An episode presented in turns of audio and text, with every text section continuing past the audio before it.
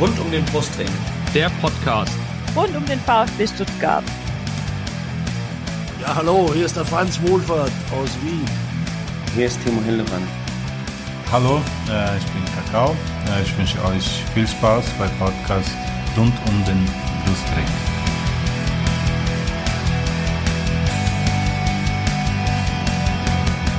Herzlich willkommen zum Podcast rund um den Brustring. Mein Name ist Lennart. Und mein Name ist Yannick. Und dies ist Folge 131 des Podcasts.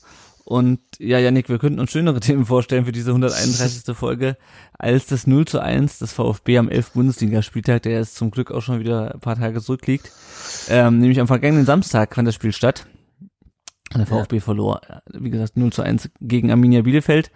Und für diese Folge haben wir uns wie immer zwei Gäste eingeladen. Einen vom Gegner und einen vom VfB. Zunächst vom, zum Gegnergast sozusagen. Es ist Luis. Ihr findet ihn bei Twitter unter Luis Holuch und ihr konntet ihn auch schon im Vorgespräch zu diesem Spiel im Blog lesen. Herzlich willkommen im Podcast, Luis. Ja, grüße euch. Danke für die Einladung. Ja, schön, dass du äh, unserer Einladung auch gefolgt bist. Und äh, das gilt natürlich auch für unseren zweiten Gast. Das ist Timo. Ihr kennt ihn bei Twitter unter Timokles72. Hallo Timo. Hallo, danke, schön, dass ich hier sein darf. Und der Timo ist natürlich VfB-Fan, wie ihr das von, dem, von unseren Folgen gewohnt seid. Von der Zusammensetzung, ja, und um die beiden ein bisschen besser kennenzulernen, stellen wir jetzt zunächst natürlich unsere berühmten vier Fragen und ich äh, übergebe an Yannick. Ja, sehr gerne. Ja, hallo auch noch von meiner Seite. Ähm, Luis, du darfst anfangen. Erzähl uns doch mal, wie bist du zur Arminia gekommen oder die Arminia zu dir? Ich glaube, das zweite trifft äh, tatsächlich ein bisschen besser. Okay, okay. ähm, nein, im ersten Schritt bin ich tatsächlich zu Arminia gekommen, weil mich mein Vater im Alter von, ich glaube, es müsste sechs gewesen sein, äh, das erste Mal mit ins Stadion genommen hat. Ähm, und wie das halt so ist, das war ein ziemlich einprägsames Erlebnis für mich, weil ähm, das war ein Februar, Samstag, saukalt und die Arminia spielte gegen die übermächtigen Bayern seinerzeit. Ähm, die kannte ich vorher schon aus der Sportschau, wie das halt so ist, äh, wenn man in einem sportverrückten Haushalt aufwächst. Und ähm, ja, also die haben sich dann ein 0 zu 0 gegen diesen großen Gegner äh, erkämpft und äh, das hat mich einfach von Beginn an beeindruckt. Also sowohl die, die Stimmung in dem Stadion als auch die, die Leistung. Und äh, ja, das hat sich dann bis heute auch nicht geändert. Okay, dann hast du ja jetzt auch schon vorgegriffen. Ähm, dein erstes Spiel war gleich gegen die Bayern auf der Alm. Das wäre nämlich die ähm, nächste Frage gewesen, dein erstes Spiel deines Vereins. Ähm, wie ist es denn ausgegangen? Kannst du uns das vielleicht noch verraten? Ja, ein, ein 0 zu 0. Also, 0 zu 0 hattest du gerade schon gesagt. Okay, ja. super. Ja. Okay. Ähm, wie ist es denn? Ähm, trägst du Trikots? Und wenn ja, das erste Arminia-Trikot, welches war das? Ja, ich trage Trikots tatsächlich. Ähm, und das erste musste ich tatsächlich vorher recherchieren, weil ich mir auch selber nicht mehr ganz sicher war. Aber das war das aus der Saison 2003, 2004. Also das war ja die äh, letzte Erstliga-Zeit und auch die längste von der Arminia. Und das war damals so ein schlichtes Blau, ähm, das dann allerdings durch den äh, Sponsorenaufkleber eines Textilunternehmens äh, verschandelt ah, wurde. Das legendäre Kick-Trikot. Genau, ja. Ich wüsste jetzt nicht, ob man hier den Namen nennen darf. ja, alles gut, alles gut. Ich weiß nicht, ob wir von Kick überhaupt viel Geld kriegen. Keine Ahnung, wie gut die aufgestellt sind. okay. Ähm, ja, ähm, wo findet man dich denn auf der Alm, wenn du ins Stadion gehst? Hast du eine Dauerkarte oder gehst du nur noch sporadisch? Wie sieht's da bei dir aus? Ähm, durch meine Profession als äh, freiberuflicher Sportjournalist kann ich es mir meistens aussuchen. Im, Im Sommer findet man mich allerdings häufiger im Stadion als im, im, Winter, was daran liegt, dass ich viel vom Skispringen berichte und das kollidiert dann meistens. Ähm, wenn ich aber im Stadion bin, dann bin ich auf der Südtribüne, das ist bei uns die Stillplatztribüne und da im Block 3, also quasi okay. so auf, auf Höhe des 5-Meter-Raums ähm, im Unterrang. Okay, also quasi auch in der Nähe, wo der harte Kern dann ist und wo der Support auch Genau, ja. Okay, ja. alles klar. Ja, super, ähm, Luis. Dann erstmal vielen Dank für diesen Einblick in die ostwestfälische Fußballszene. Äh, ja, ähm, Timo, du ja. konntest jetzt zuhören, du kriegst die gleichen Fragen aus VfB-Sicht ja. gestellt. Wie bist du denn zum VfB Stuttgart gekommen? Nicht ganz so 100% klassisch. Ich bin ähm, aber im Remstal äh, aufgewachsen, also habe im Rem, Remshalben gewohnt. Da ist die Nähe dann natürlich irgendwie zum Stadion schon einfach da. Die S-Bahn waren, glaube ich, irgendwie 20, 25 Minuten bis ins Stadion. Ähm, das erste Mal im Stadion war ich, glaube ich, auch mit meinen Eltern tatsächlich, wobei das eigentlich gar nicht so der Klassiker ist, weil meine Mutter irgendwie schon gar nicht so der Fußballfan ist und mein Vater als geborener Südbadener schon mal gar kein VfB-Fan. Sie haben mich trotzdem okay. einmal mitgenommen. Ähm, ja, also ich, ich, kann da mal vorgreifen, erstes Spiel, ich musste wirklich recherchieren, ich bin mir nicht sicher. Ähm, okay. äh, ich, ich, mein, offensichtlich hat mir mein Gedächtnis ein bisschen irgendwie äh, äh einen Streich okay. gespielt. Äh, ich war mir sicher, es war gegen Gladbach. Okay. Ich war mir sicher, es muss irgendwann im, also im Sommer gewesen sein. Und ich war mir aber sicher, es wären 2 zu 1 gewesen. Und ich jetzt habe ich nochmal nachrecherchiert. Es kann eigentlich nur ein 2 zu 3 oder 3 zu 2 gewesen sein. Und habe mich jetzt dazu irgendwie durchgerungen. Es wird wohl am 18. Mai 85 gewesen sein. Und das war tatsächlich eine 2 zu 3 Niederlage gegen Gladbach. Aber trotzdem seitdem dann hängen geblieben und das Glück gehabt, dass meine Eltern ein befreundetes Ehepaar hatten, wo der Mann mit samt dem ältesten Sohn, die sind ständig im Stadion gewesen und haben mich dann einfach mal mitgenommen. Okay, also bist du auch schon sehr, sehr lange dabei und auch schon viel miterlebt mit dem VfB. Ein, einiges miterlebt. Schon, einiges ja. miterlebt. viele Triumphe, viele Niederlagen, sehr gut. Ja, alles dabei. Alles dabei, querbeet. Ja. Ähm, ja, dann auch an dich die Frage, äh, dein erstes Trikot, vom VfB. Kannst dich daran noch erinnern? Ja, das war auch tatsächlich recht spät. Ich habe irgendwie nie so wirklich viel Wert auf Trikots gelegt und dann irgendwann dachte ich, nee, jetzt muss ich mir schon mal wegen eins kaufen und es war tatsächlich dann auch noch so verhasster Trikotsponsor. Also mein erstes Trikot war tatsächlich, was war das, Saison 97, 98? Irgendwie sowas, also Göttinger Gruppe vorn drauf. Okay. Die, die darf man auch erwähnen, die gibt's ja, ja. nicht mehr. genau. Aber war auch nicht so. Okay, Lief, glaube ich, nicht alles so super sauber mit der Göttinger Gruppe, aber ja, tatsächlich war mein erstes. Ja. Aber ein Trikot, das auf jeden Fall Geschichte geschrieben hat, das muss man sagen. Da haben, sind wir Pokalsieger drin geworden, also von daher dann durchaus auch eins, was einen positiven Nachgeschmack auf jeden Fall mit sich bringt. Immerhin, ja. Immerhin. Ja, ähm, und dann noch zum Schluss auch, ähm, wo findet man dich im Neckarstadion, wenn du ins also Stadion also, gehst? Ja, ich bin tatsächlich auch wechselnd. Also ich habe jetzt keine keine Dauerkarte ähm, aktuell. Ich habe mir ein Dauerkärtle geholt. Ähm, äh, bin da in 33C da jetzt im Moment gerade. Ähm, und ansonsten versuche ich natürlich immer irgendwie auch in die Cannstatter Kurve zu kommen. Wenn es dann mal nicht funktioniert, dann bin ich auch mal woanders. Also äh, da ist dann immer so, wenn es geht, Cannstatter Kurve, wenn es nicht geht, Hauptsache Stadion. Okay, super. Dann auch vielen Dank an dich für diesen netten persönlichen Eindruck und Lennart. Fangen ja. wir mal mit dem Spiel an, ne? Ich wollte sagen, kommen wir zum, zum Unerfreulichen, äh, dem Heimspiel gegen Bielefeld. Äh, und dabei zunächst zur Aufstellung. Äh, Fabi Pretlo war weiterhin im Tor, äh, obwohl äh, äh, Flo Müller bereits auf der Bank saß, aber der immer noch nicht bei 100 Prozent war scheinbar. Äh, dann eine Dreierkette bestehend aus Clinton Mola, äh, Hiroki Ito und Waldemar Anton. Karasor äh, war wieder spielberechtigt nach seiner gelb-roten Karte. Endo und Mangala spielten und vorne spielten dann Sosa auf der rechten Seite, äh, Natai auf der linken Außenbahn und Didavi und Massimo. Yannick, äh, Sosa auf rechts und Massimo vorne. Wie war deine Reaktion, als du die Aufstellung gesehen hast?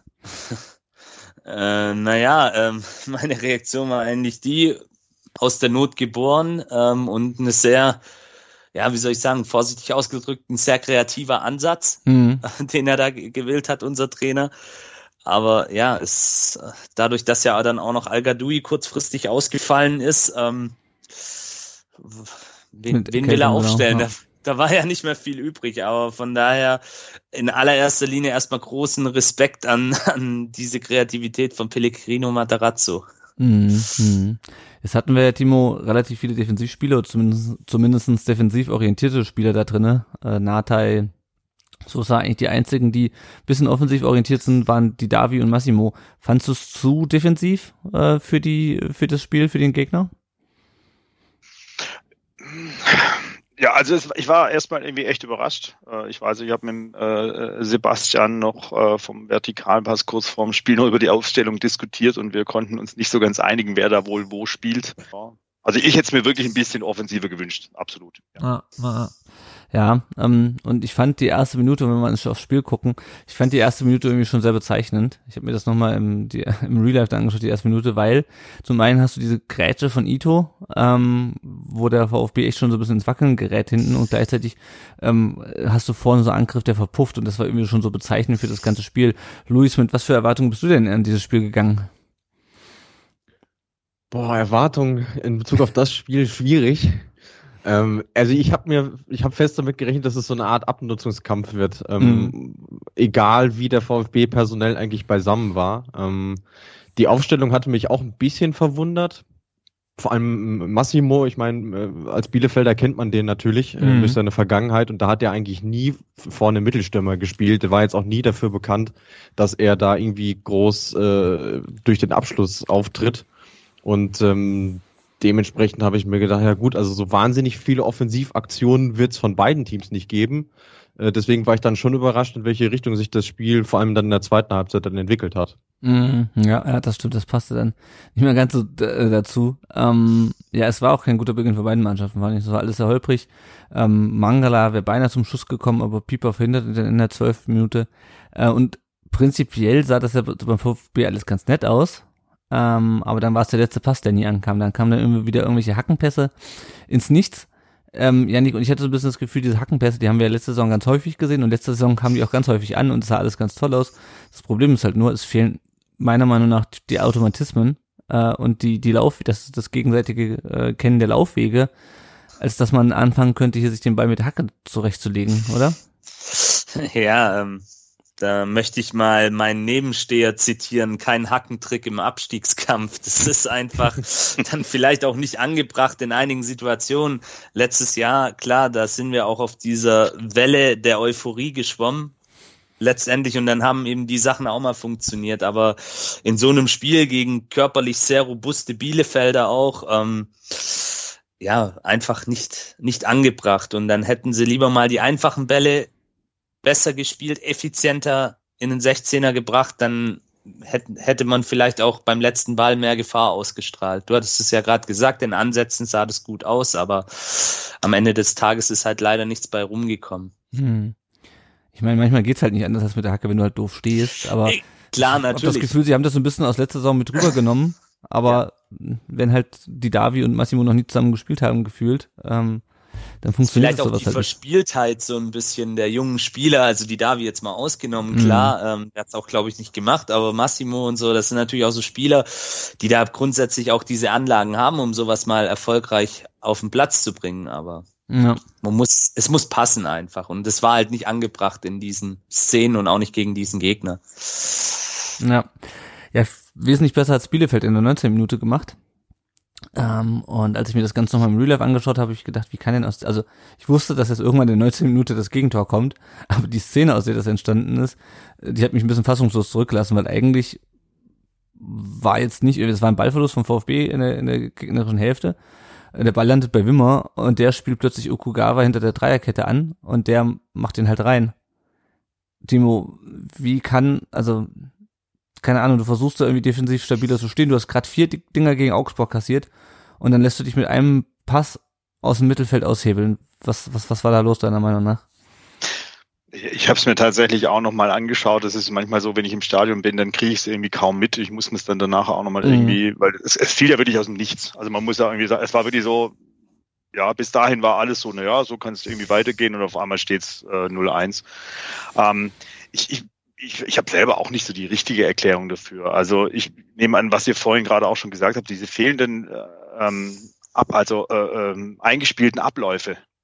Ich habe mir jetzt äh, tatsächlich nochmal angeschaut, wie oft irgendwie zweimal hintereinander dieselbe Startelf da war und das war ein einziges Mal diese Saison tatsächlich. Mhm. Leipzig auf Freiburg. Ähm, vielleicht damit dann der, der Ballverlust, jetzt muss ich müsste mir vielleicht irgendwie helfen, das war ja hinten eine Kombi aus Wer hat denn diesen einen Pass vorgeschlagen, der dann nicht ankam? F ah, wahrscheinlich. Was Natai? Wahrscheinlich Natai. Nee, Oder, War das Nachai? oder Mola. Nee, ich- Also, Das war Mola, sorry, genau. Mola danke, war's, ja, danke, Mola. Mola war es. Mola schlägt den Ball irgendwie vor und dann geht's noch mal so ein bisschen hin und her. Also ich, irgendwie hat da so die Abstimmung, ich fand jetzt irgendwie die Abstimmung nicht so ganz gepasst. Und Mhm. vielleicht auch so ein bisschen diese Unsicherheit. Ich glaube schon auch, dass dieses 4-1 ähm, in, in, in Augsburg schon auch so ein paar Spuren hinterlassen hat. Mhm. Und, und wenn man sich da dann einfach nicht so ganz sicher ist, weil eigentlich kann man, wie gesagt, ich habe es nochmal angeschaut, die Szene kann man mehrfach verteidigen, eigentlich. ja. So. Ja. Der letzte Pass, ich sag mal danach, der, der Pass war natürlich, ja, krass, der war cool. Also der kam dann halt einfach gut an. ja. Ja, Ito hebt dann unglückliches Abseits ein bisschen auf, aber ganz ehrlich, Mai, ja, sowas, sowas passiert. Aber Ich glaube, das ist halt auch eher so eine Gesamtgeschichte von der, von der Mannschaft, dass du einfach so stehst, dass du dich mit einem, also ich meine, Wimmer hat da sicherlich auch ein gutes Auge. Ähm, und ähm, ich weiß nicht, Luis, äh, ist das, ähm, macht die Arminia das häufiger in dieser Saison? So, so versuchen mit so langen Bällen äh, die Abwehr aus, mit einem langen Ball die Abwehr auszuhebeln? Ja, das gehört prinzipiell schon zur Spiel-DNA dazu. Also mich hat das Tor auch sofort an das erste Tor von Okugawa erinnert, was er gegen Gladbach geschossen hat. Das war eine ziemlich ähnliche Szene. Mhm. Ähm, ich würde aber viel mehr als den Pass von äh, Wimmer auf Okugawa noch den ersten Pass herausheben, den Nilsson auf Wimmer gespielt hat. Weil den spielt er ansatzlos mit dem ersten Kontakt und bringt dadurch eigentlich erst so Tempo in, in, diesen, Mhm. in diesen Angriff. Und das ist auch was, was man, also von Nilsson sieht man das schon äh, ein paar Mal im Spiel, aber da entsteht selten draus was. Und deswegen finde ich das Tor in der Hinsicht dann schon äh, irgendwo auch bemerkenswert. Ja, ja. ist natürlich beim VfB auch immer das Thema mit der mit der Rückwärtsbewegung im, im Pressing, ja, weil klar, du schlägst den Ball irgendwie, also ähm, hatten hatten es ja gerade schon, Mola schlägt den Ball nach vorne, der Ball ist weg, du versuchst äh, äh, nachzurücken, gegenzupressen und dann bist, kommst halt wirklich, wirst, wirst auf den falschen Fuß erwischt mit dem mit dem äh, Pass auf auf Ja. Wimmer und dann entsprechend auch dem dem Pass auf Okugawa. Ähm, hast und du der macht's natürlich auch extrem schlau. Also es ist, immer so ein, so ein Ding bei ihm, der hat so Tage, wo er wirklich gar nicht zu sehen ist und jetzt mit der Szene hat er dann wieder bewiesen, äh, was Frank Kramer auch äh, an ihm schätzt, dass er sagt, es ist einfach ein wahnsinnig schlauer Spieler, sowohl im Spiel gegen den Ball als auch mit dem Ball. Also ähm, und das ist ja kein Stürmer, der eigentlich so diesen Instinkt dann irgendwie haben müsste, sondern äh, ja eigentlich eher so ein Freigeist hinter den Spitzen. Mhm, ja, das ist so ein bisschen das, was uns aktuell fehlt. Wir haben nur die Davi. Ähm, hast du denn mit dem, mit dem Tor gerechnet, Luis, oder warst du genauso perplex wie wir von dem, von dem Gegentor? Äh, doch schon eher zweiteres, weil das war die erste Torchance für Arminia und sie ist jetzt in dieser Saison nicht dafür bekannt, dass sie Chancen eiskalt ausnutzt. Deswegen Mhm. hat es mich dann schon überrascht, dass das Tor dann gefallen ist. Ja, naja, das mit dem Ausnutzen der Chancen hat man dann später noch gesehen. Jetzt wollen wir nun noch mal kurz auf den, auf den VfB blicken in dieser Situation. Ähm, Janik, der Sascha vom Cavani's Friseur, den hatten wir auch schon mal, äh, den hatte ich auch schon mal befragt, als es um Flo Müller ging und dessen Stärken und Schwächen. Ähm, der macht regelmäßig eine Keeper-Analyse auf, auf Twitter. Immer sehr lesenswert und hat da auch das Verhalten von Pretlo bei dem, ähm, bei in dieser Szene ähm, mit vier, vier Stills, also mit vier Schnappschüssen sozusagen nochmal belegt und es vor allem mit Kobel gegen äh, Leipzig verglichen. Ähm, und da sieht man ganz gut auf den Bildern, ich verlinke auch den, den Tweet nochmal in, ähm, in den Show Notes, dass halt Bretlo, also er schreibt, ich kann mal den Tweet einfach vorle- vorlesen, warum ist das Vorrücken zum richtigen Zeitpunkt so wichtig?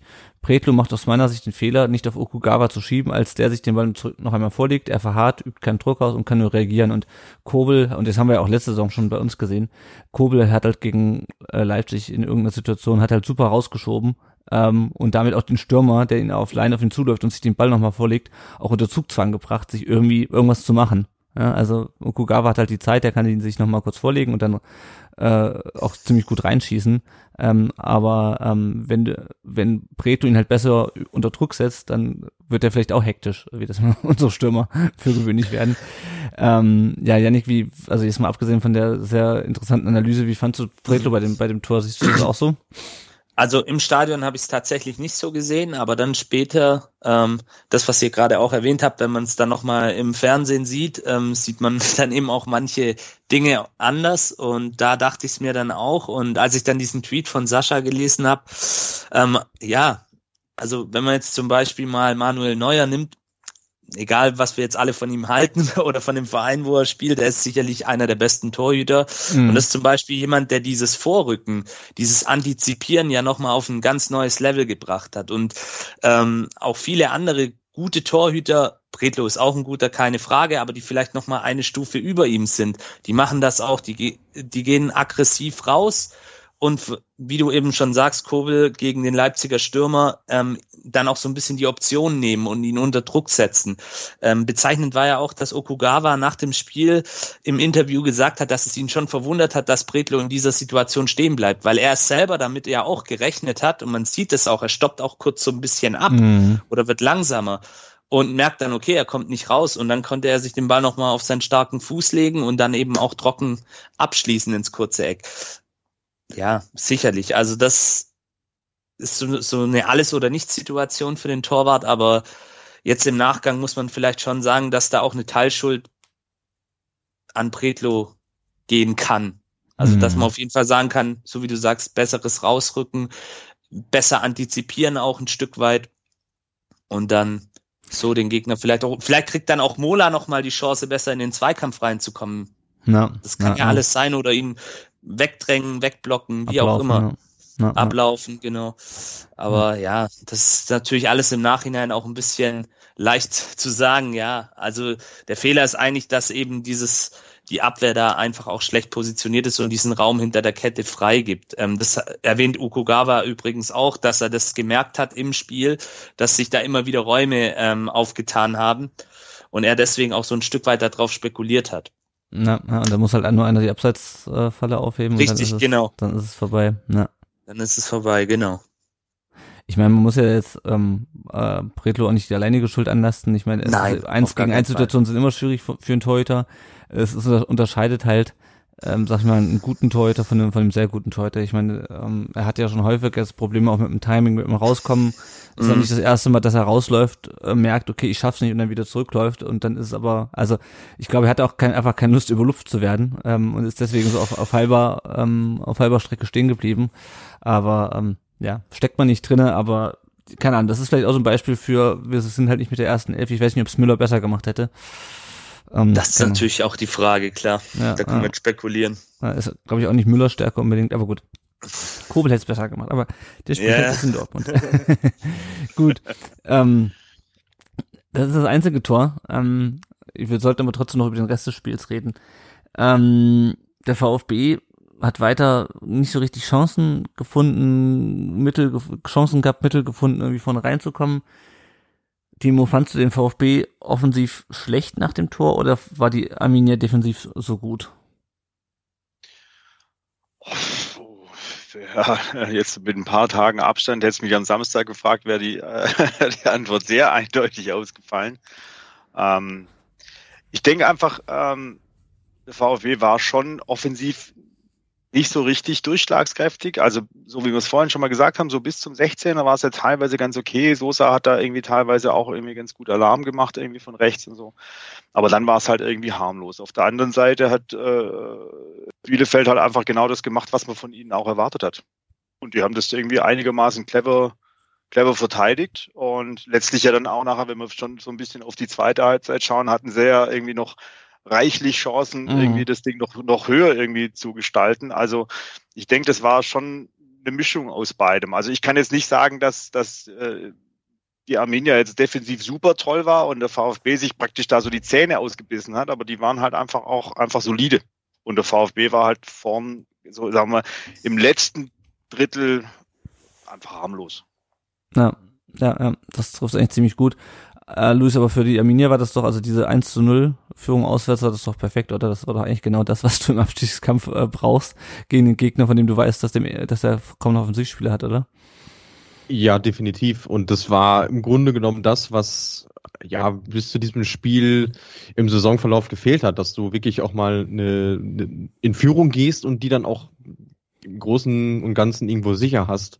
Mhm. Und ich meine, hier wurde sehr viel über die Defensivleistung in den letzten Wochen gesprochen, was vor allem damit zusammenhing, dass Kramer ausgerechnet gegen Augsburg auf die Idee kam, jetzt mal auf Dreierkette umzustellen, weil er irgendwie das Gefühl hatte, er müsste hinten was verändern, ähm, wo sich aber eigentlich alle sicher waren, na, die Viererkette tut's dann doch schon besser. Und ich finde, das hat man gegen den VfB äh, offensiv geschwächt oder nicht, dann auch gesehen, dass die Abläufe einfach wesentlich besser funktioniert haben ähm, dass da hinten vier Jungs gespielt haben, die die Automatismen haben und sich aufeinander verlassen konnten. Mhm. Und dementsprechend, also ich gehe bei dem, was Timo gesagt hat, mit. Das war definitiv ein Mix aus beiden, weil der VfB sie jetzt auch nicht so wirklich herausgefordert hat. Ich meine, in der ersten Halbzeit war das gefährlichste die Szene, wo die Davi dann Lausen im Fünfer ans Bein schießt. Mhm. Der kommt aus dem Abseits. So, das war das Gefährlichste.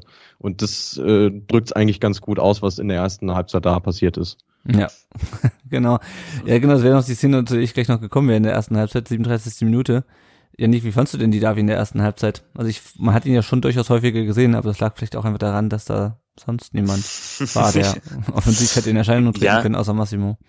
Also er war auf jeden Fall bemüht, da so ein bisschen ähm, im Offensivspiel ähm, sich zu beteiligen, hat äh, über ihn liefen viele Aktionen. Im Übrigen auch zusammen mit Borna Sosa hat er da versucht, so ein bisschen Schwung in diese dezimierte Offensive zu bekommen.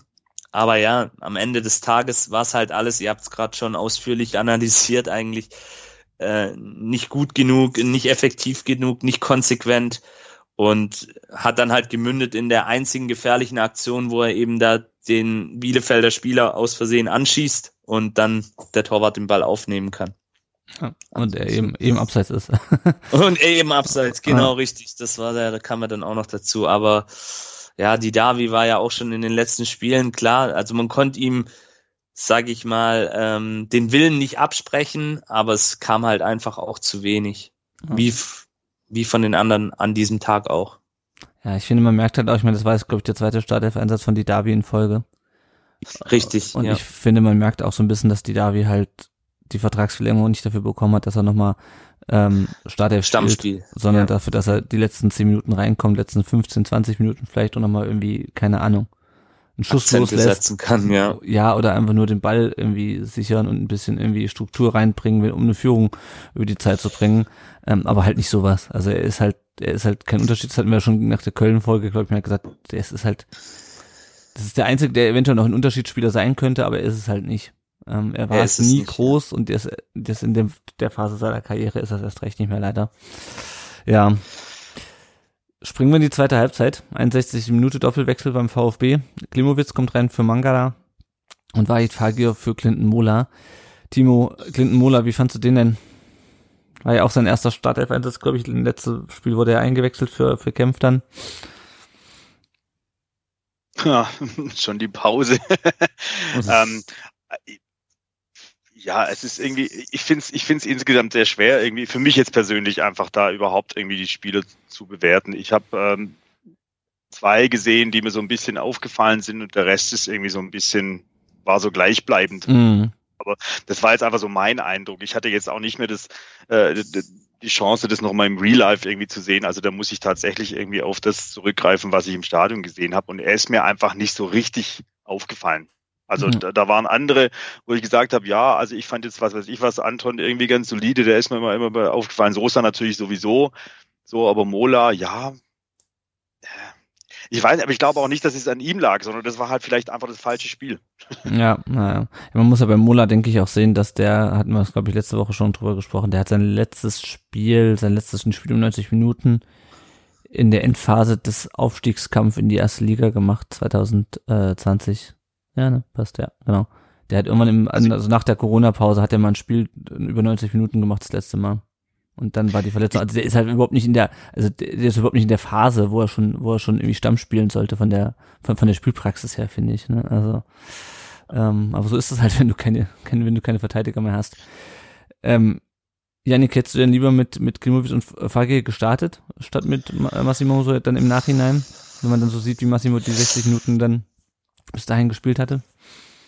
Ja, sicherlich hätte Fahir noch mal ein bisschen mehr Körperlichkeit mitgebracht was vielleicht auch ähm, gegen diese robusten Bielefelder am Ende des Tages die bessere Lösung gewesen wäre, wobei er aber nach seiner Einwechslung ja auch nicht wirklich ähm, da sich durchsetzen konnte. Man muss auch sagen, die Bielefelder haben das gut verteidigt, nachdem sie das 0-1 geschossen haben, standen immer gut, haben die Räume dicht gemacht, ähm, haben auch nicht unfair gespielt, sondern einfach robust, so wie sich's dann auch im, im äh, Abstiegskampf auch ein Stück weit gehört und haben das dann auch ja gut gespielt. Aber wie gesagt, ich glaube nicht, dass dass da das was gebracht hätte, weil ich einfach glaube, ähm, wir hatten es auch in der letzten Folge, dass da einfach auch bei den Jungs so ein bisschen, du hattest es, glaub gesagt, Lennart, ähm, diese temporäre mentale Blockade immer noch da ist und ja, es ja, am Ende des Tages, ich will jetzt auch nicht in der Haut von äh, Matarazzo stecken, wenn ich ehrlich bin. Und da jeden Spieltag aus, aus einer dezimierten Mannschaft da noch irgendwie eine Startelf zaubern, die in der Bundesliga dann entsprechende Leistung bringt, das ist wirklich, ja. ja. Ich, habe schon seine Intention dahinter verstanden. Man wollte es dann eben auf die spielerische Art und Weise lösen, auch mit viel Geschwindigkeit, mit Massimo, mit Dynamik, aber es hat dann halt auch nicht funktioniert. Und man darf auch nicht vergessen, man hatte auch einen guten Gegner an diesem Tag. Auch wenn es erst der erste Sieg war für die Bielefelder, aber es haben sie schon gut gemacht, die waren gut eingestellt. Ja, ja, ja. Das auf jeden Fall. Ähm, weniger gut eingestellt war der äh, das Zielfernrohr von äh, Klimowitz hat nämlich erstmal 30 Meter übers Tor geballert aus 30 Metern, direkt nach seiner Einwechslung. Ähm, der VfB hat relativ viele Räume geboten, logischerweise, dadurch, dass man nur noch eine halbe Stunde zu spielen hatte und unbedingt noch zumindest ein Tor schießen wollte. Bielefeld hat aber die, die Räume des VfB nicht wirklich genutzt. Also es war, wir kommen später noch zu den Chancen, aber in dieser Phase, äh, Luis, äh, hat Bielefeld meiner Meinung nach zu wenig draus gemacht, was der VfB dir angeboten hat. Hattest du dann zu dem Zeitpunkt Angst, da, äh, Angst, dass die Führung äh, dass man dafür noch bestraft wird, hinten raus? An diesem Tag ehrlicherweise nicht, weil alles, was an Abschlüssen kam äh, vom VfB, doch ziemlich harmlos war und äh, dieser Fernschuss, den du gerade angesprochen hast, der steht ja im Prinzip so ein bisschen exemplarisch dafür. Mhm. Ähm, genauso Massimo auch, also wäre man jetzt spöttisch, könnte man sagen, gut, bei dem konnte man sich schon äh, im letzten Saisonspiel, letzte Saison drauf verlassen, dass er gegen Arminia kein Tor schießt und genauso war es jetzt in dem Spiel auch. Also der war im Abschluss völlig glücklos. Ja, naja. Ja, dieses Schuss aus 13 Metern äh, in der 65. kann man auch genau auf Ortega, das ist halt auch, also ich ja. meine, ihr habt ja auch einen guten Torhüter, das muss man auch mal sagen, das vergisst man leicht. Ja, aber bei denen musste man an dem Tag ja nicht sprechen. Ja. Das war eigentlich so der Klassiker in den letzten Spielen, wenn einer herausstach, dann war es Ortega, weil er halt noch eine höhere Niederlage ver verhindert hat und jetzt in dem Spiel wurde er nicht so wirklich gebraucht. Na, na, das stimmt, das stimmt. Na. Ja, dann kommen die Chancen der Bielefelder noch. Äh, 71. köpft Andrade ähm, an Pfosten. Wir hatten es vorhin schon so ein bisschen Chancenverwertung, schon eher so ein Problem bei der Arminia eigentlich, oder? Luis. Leider Gottes ja. Damit hätte man sich ähm, einige Sorgen vor dem Spiel definitiv auch schon gespart, wie es halt so ist. Ähm, man hat halt das Problem, dass man wie schon in der letzten Saison hat, keinen hat, der verlässlich trifft. Und jetzt ähm, kann man das bei unterschiedlichsten Spielern auch an unterschiedlichsten Gründen festmachen. Ähm, in dem Fall lag es aber tatsächlich auch eher am VfB, dass das noch nicht bestraft wurde. Also ähm, hätte man da gegen den offensiv stärkeren Gegner gespielt, wäre das sicherlich nochmal ein Thema gewesen. Hm. Ja, also spätestens bei den Pfosten habe ich ja gehofft, dass das noch irgendwie dass die Zeiten, in denen wir sowas nicht ausnutzen, vorbei sind. Aber das, aktuell, das wäre der Klassiker gewesen, auch für Arminia, ja. Ja, ja genau. Äh, nächster Wechsel in der 72 Minute. Ähm, wieder Doppelwechsel. Kulibali kommt rein für Massimo äh, und Clement für Endo. Äh, Endo nur, nur 70 Minuten auf dem Platz. Timo, ähm, wie sieht der Körper von Wataru Ende aus? Ist der, hast du das Gefühl auch, also, dass er viele Spiele hatte, äh, hat er quasi keine Sommerpause gehabt und äh, ist er jetzt schon wieder unterwegs, dazu kommen wir gleich noch. Ähm, findest du, man merkt ihm auch an, dass er überspielt ist? Ist echt schwierig zu sagen. Also zum einen schon äh, Wahnsinnsprofi, also sein Körper scheint irgendwie echt auch viel wegzustecken, so wie du es gerade gesagt hast. Der hatte keine gescheite Pause, der kam, der hat jedes Spiel gemacht, äh, äh stand immer in der Startelf, ja, elfmal. Aber man merkt ihm schon an, dass er, glaube ich, ein bisschen müde ist, ja. Also, äh, also so habe ich das zumindest mhm. das Gefühl. Ähm, aber das liegt halt dann vielleicht einfach auch dran, dass, dass er gerade einfach auch äh, äh, keine Konstante neben sich hat, die ihn dann einfach mal ein bisschen äh, auch während des Spiels vielleicht einfach auch mal ein bisschen was abnehmen kann. Also dadurch, dass da ständig wechselnde äh, Startelf äh, Aufstellungen sind und also ich glaube, das kommt schon auch mit dazu, dass er halt äh, ähm, ja, weil ich sage es mal so, als Profisportler in dem Dingens, äh, glaube ich, kann man das verkraften, wenn man halt dann aber auch neben sich die Leute hat, die einem dann ab und zu auch mal ein bisschen die Arbeit abnehmen, in Anführungszeichen. Mhm. Und, und, und er ist irgendwie mit Sosa im Moment gerade ja quasi so, der Sosa hat auch irgendwie elf Start, elf äh, Einsätze, die, die bauen halt durch im Moment gerade. Ja, Das ist vielleicht so. Ja. Und sind jetzt beide äh, unterwegs mit ihren Nationalmannschaften. Ja. Und wieder unterwegs und, und das ja auch schon die ganze Zeit. Ne? Also ich meine, gut, Sosa hat er ja, glaube ich, jetzt nicht irgendwie bei Olympia gespielt, aber halt äh, ähm, Endo kickt ja durch seit letztem Jahr irgendwas. Ja, ja, im Grunde schon. Also da war nur die, die lange Sommerpause sozusagen nach, der, nach dem Aufstieg. Oder das die lange, die war ja auch nicht besonders lang. Also ich weiß nicht, wann der das letzte Mal acht Wochen, äh, acht Wochen Pause hatte. Das ist bestimmt schon sehr lang her, ja. Also, also klar in der Corona, äh, ähm, in der Corona-Pause. Ja. Gut. Ähm, 79. Minute, schlimme Szene. Wimmer und Natai stoßen zusammen. Ähm, ich glaube, Vorwurf, äh, Luis, kann man keinem von beiden machen in der Situation, oder? Also zumindest für mich sah es am Fernseher so aus, als sei das einfach unglücklich. Ähm, beide wollen zum Ball und äh, rasseln mit den Köpfen zusammen. Ja, es sah, es sah schon übel aus. Ähm, also, ja, ich find's auch schwierig zu beurteilen. Ähm, man sieht halt, dass Nathan ein Tickchen zu spät dran ist, aber ist auch irgendwie eine komische Szene gewesen. Also allein, dass der Ball da im Mittelfeld ähm, in einem freien Raum so auf, dem- auf dem Rasen springt und beide zum Kopfball hochgehen. Also das ist ja eine Szene, wann sieht man die mal? Ja, Deswegen würde ich ihm da jetzt auch nichts äh, anlassen. Und zum Glück ist es ja einigermaßen glimpflich noch ausgegangen. Also da hätte ich bei den Live-Bild, nach den Live-Bildern habe ich gedacht, oh Gott, hoffentlich ist er jetzt nicht für ein paar Monate sogar raus. ja. Ja, ähm, weil der hat, er hatte, glaube ich, äh, Nasen, also ich habe nur Blut gesehen auf jeden Fall, wo das Blut herkam, weiß ich nicht, ob es aus der Nase kam. Ähm, und Mhm, er hatte ja ja. auch, ähm, die Arminia hat es hinterher nochmal gepostet. Also es war jetzt nicht nur, dass er irgendwie äh, eine Gehirnerschütterung hatte, was ja schlimm genug ist, sondern es war, glaube ich, auch irgendwas, ähm, irgendwas an Knochen, oder? Ich habe das Ja, Nasenbeinfraktur. Nasenbeinfraktur, ja genau. Ich wusste nicht mehr genau, was es war, äh, aber ja, dann passt das auch mit dem mit dem mit dem Blut aus der Nase zusammen. Und Natai hat dann immerhin noch äh, sechs Minuten weitergespielt, was wo ich auch dachte, gedacht, gedacht habe, eigentlich musst du ihn sofort unternehmen, äh, weil so böse die beiden zusammengerasselt sind, auch wenn bei Natai jetzt nicht sichtbar war.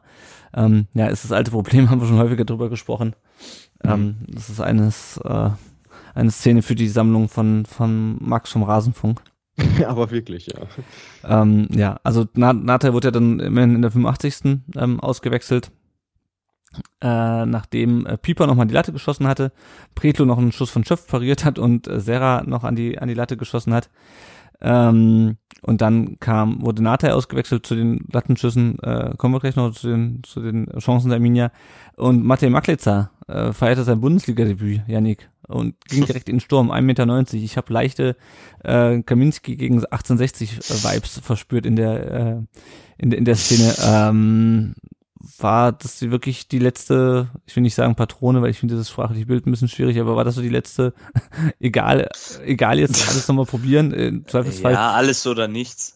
Alles oder nichts, all in, ähm, würde der Pokerspieler vielleicht sagen. Ähm, klar, dann versuchst du eben, ähm, Maglica ist ja auch eine ziemliche Kante, sage ich mal. Ja. ähm, und gegen diese, ja, ich habe es heute schon mehrfach erwähnt, gegen diese robusten Bielefelder, warum nicht? Ähm, du hast dann eh nichts mehr zu verlieren. Ähm, hinten waren wir sowieso sperrangelweit offen und konnten uns ja glücklich schätzen, dass es überhaupt noch 0-1 gestanden ist. Und ja, in, in der Situation, wo wir gerade sind, würde ich es eher als sehr kreative Idee bezeichnen. Nicht Ja. als Schnapsidee, sehr Ja. kreativ. Na, na, okay. Ähm, ja, und genau die Lattentreffer. Ähm, Timo, zu dem Zeitpunkt kann man schon sagen, die Niederlage ist verdient oder siehst du es anders? Nee, spä spätestens dort auf jeden Fall. Ähm, wobei das eigentlich ja auch äh, ähm, von Anfang an, sagen wir mal, dieses Spiel so unter diesem Vorzeichen stand, wer das erste Tor macht, äh, Mhm. hat eine sehr, sehr hohe Wahrscheinlichkeit, das Ding auch zu gewinnen. So, also klar, man kann im Fußball nie sagen, dass es dann auch so kommt, aber das war schon irgendwie, ich fand schon vor vorm Spiel war klar, wenn da jemand ein Tor macht, dann wird's unfassbar schwer für den anderen, da noch irgendwie dran zu kommen. Und äh, ja, absolut alles spätestens wirklich dann nach diesen, nach diesen Lattentreffern äh, und auch diesem Pfostenkopfball, da musste man eigentlich nicht mehr groß diskutieren. Mhm. Ja. Ja. ja, dann gab es noch fünf Minuten oben drauf, äh, auch wegen der längeren Unterbrechung äh, nach dem Zusammenstoß von Wimmer und Natei. Und ähm, dann war das Spiel aus und der VfB hatte das zweite Spiel in Folge verloren. Und als ich dann unsere Hörerinnen und Hörer auf äh, Facebook und Twitter gefragt habe, äh, was ihre Meinung zum Spiel sind, da waren die äh, Rückmeldungen recht pessimistisch. Die Frau Unsichtbar schreibt bei Twitter, ich bin seit einigen Wochen wieder an dem Punkt, an dem ich mich vor den Spielen nicht mehr freue und nach den Spielen unheimlich lustlos und frustriert bin. Hat sich heute wieder bestätigt. Der Oliver schreibt bei, ähm, schreibt bei Facebook, der Moment, als Klimowitz reinkommt und aus 35 Metern gefühlt 30 Meter übers Tor schießt, ähm, das war, für ihn, das hatten wir auch schon gesprochen, sehr äh, markant. Der Alexander schreibt, also ich bin ja nicht pessimistisch, aber die Lage beunruhigt mich gerade. Äh, die Annegret schreibt, war leider fast zu erwarten, aber die nächsten Spiele werden richtig schwer und wenn wir nicht gegen die Konkurrenten im Abstiegskampf die Punkte holen, gegen wen denn bitte sonst? Und in die gleiche Richtung geht auch der Mike, der schreibt, gegen wen soll man noch gewinnen? Und der David Paul schreibt, da gibt's keine Meinung, also weil ich gefragt habe, Meinung zu dem äh, Spiel Abstiegskampf mit Ansage. Jo, äh, Stimmung würde ich sagen, Yannick ist relativ, ähm, man kann es ja noch sagen, beschissen. Ähm, nach den beiden Spielen. Wir hatten ja schon gesagt, also äh, eigentlich darfst du beide Spiele nicht verlieren. Ähm, Janik, hast du denn eine Reaktion gesehen auf das, ähm, auf das Augsburg-Spiel äh, gegen Bielefeld? Vielleicht in den ersten paar Minuten, wo sie diese Offensive, ich weiß nicht, ob man es als Drangphase bezeichnen kann, aber wo sie dann einfach sich auch so ein bisschen in der Bielefelder Hälfte festgespielt haben bis zum 0-1. Da in Teilen, ja. Aber ansonsten, ehrlich gesagt, nicht. Mhm. Also gerade auch nach dem 0-1 hat man wieder auch bei einigen Spielern beobachten können, ja, wie die Körpersprache dann auch einfach wieder nicht gestimmt hat. Ähm, da, da fehlt dann auch vielleicht wirklich jemand, ich weiß, es ist eine gewagte These, aber einer, der dann vielleicht auch wirklich vorangeht und sagt, Jungs, komm, wir packen das. So ein Leader-Typ. Ich weiß, das ist auch vielleicht ein bisschen abgehalftert, diese These, aber das hätte ich mir vielleicht in der Situation nach dem 0-1 gewünscht. Und den Eindruck hatte ich, ich war im Stadion, den hatte ich nicht. Mhm. Es gab ja auch diese Szene mit, mit ähm, ganz, ganz kurz, wenn ich grad, kurz ja, ja, klar. kann, irgendwer hat gerade schon Luft geholt. Äh, die Szene mit ähm, Kulibali, glaube ich, kurz zu Ende, wo er ähm, davon ausgeht, dass äh, ein anderer zuletzt am Ball war und den Ball jetzt mhm. ausgehen lässt und es dann eine Ecke für die Arminie gibt, anstatt dass der VfB Abschlag hat. Ähm, ja, ne? das, das sind so diese kleinen Szenen, auch bei Kulibali, ähm, der dann auch gleich sich wegdreht, anstatt da einfach präsent ist auf dem Platz. Ähm, sorry, dass wir ihn jetzt rauspicken. Wir können auch jemand anders nehmen. Ähm, aber ja, vielleicht ist, ist es auch Teil, um es mal jetzt wieder ein bisschen positiver zu sehen, ein Teil eines Reifeprozesses, den jetzt diese Mannschaft eben durchlaufen muss. Man muss ja auch sehen, wenn man äh, diese Philosophie, ähm, für diese Philosophie mit jungen Spielern zu arbeiten steht, dann gibt's Rückschläge und dann gibt's auch mal Talsohlen, die man beschreiten muss, so wie jetzt. Dazu dann eben noch diese verletzten Misere, klar. Aber ja, vielleicht hilft es den Jungs jetzt auch, wenn sie durch diese, durch diese Negativserie jetzt gehen müssen. Hm, hm. Ähm, Luis, wie siehst du das denn aus, äh, aus Gegnersicht sozusagen? Du hast ja seine Arminia schon äh, elf Spieltage lang erlebt und ähm, äh, jetzt den VfB äh, zum ersten Mal aus der Nähe, sicherlich nicht in Bestbesetzung, wenn die Arminia äh, ja auf fast niemanden verzichten musste. Wie siehst du denn die, wie siehst du denn die Lage beim VfB so von außen? Ich fand es gerade ganz spannend, euch zuzuhören, weil ich mich gerade gefragt habe, ob ich in einem VfB oder in einem Arminia-Podcast bin. Ähm, die, die Problematiken ähneln sich ja durchaus. Ähm, nur, dass ich den einen entscheidenden Unterschied sehe, den, den Janik gerade angesprochen hat, ähm, dieses Thema Leader. Ähm, den gibt's in Bielefeld definitiv mit, mit Fabian Klos und fiel mir gerade so in dem Zusammenhang ein. Ja, so einer täte der, der jungen VfB-Mannschaft sicherlich gut. Ich weiß nicht, wer das von den Jungs sein kann. Dafür kenne ich sie ehrlich gesagt nicht gut genug. Ähm, wer mir zumindest spielerisch äh, sehr gut gefallen hat, war, war Borna Sosa, weil über den lief gefühlt jeder Angriff. Der hat ja auch was versucht. Also der hat versucht, zumindest mit dem Ball am Fuß, ähm, die Sachen da anzupacken, aber er alleine kann das natürlich auch nicht richten. Ähm, aber ich bin da schon zuversichtlich, dass wenn das Lazarett bei euch äh, sich dann ein bisschen lichtet, ähm, dass die Sache schon wieder ganz anders aussieht. Und ich bin immer ein Verfechter davon zu sagen, die Jungs haben so in der Art und Weise noch nie zusammengespielt. Äh, da kann ja auch nicht alles funktionieren. So und äh, auch das hatten wir in Bielefeld oft genug in dieser Saison, dass äh, irgendwelche Startformationen ausgegraben wurden, wo sich alle dachten, Mensch, wie soll das denn jetzt laufen?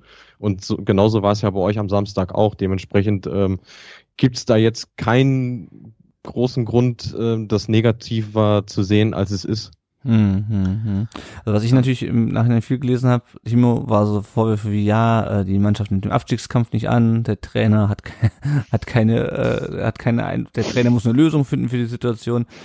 Kann man kann man der Mannschaft und kann man Pellegrino Matarazzo einen, einen Vorwurf machen aus diesem Spiel?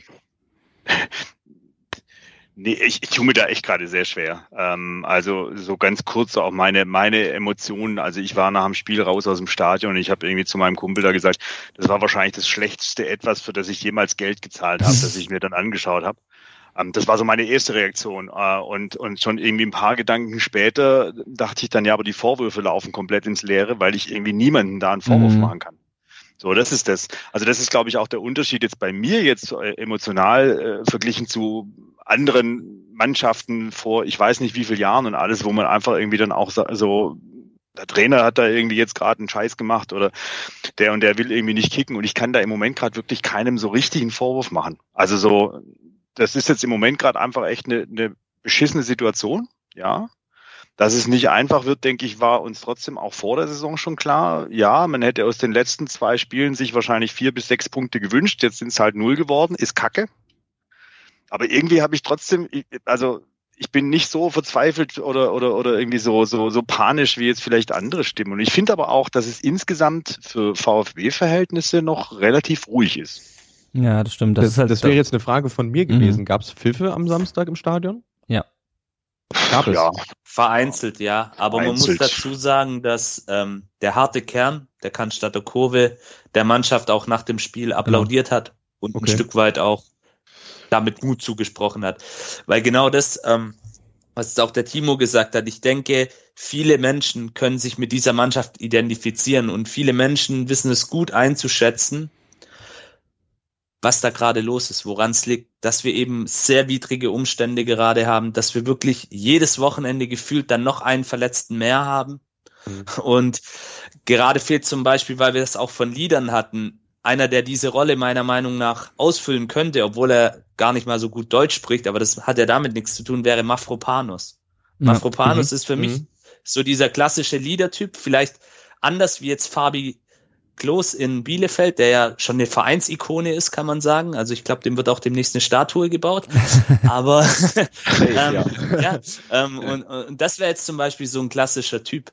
Und ich könnte mir auch gut vorstellen, dass es beim VfB, weil Mafropanus ist ja auch noch nicht so alt und auch noch nicht vielleicht so erfahren wie andere Leader-Typen, dass es da auch auf mehrere Schultern verteilt gehen kann. Auch ein Waldemar Anton, von dem würde ich mir das auch wünschen. Das ist ein erfahrener Junge im besten Fußballeralter, der auch nochmal einen weiteren Schritt nach vorne gehen kann in seiner Entwicklung als Spieler das, das ist einfach das, das vielleicht noch als Ergänzung zu dem, was ich vorhin gesagt habe.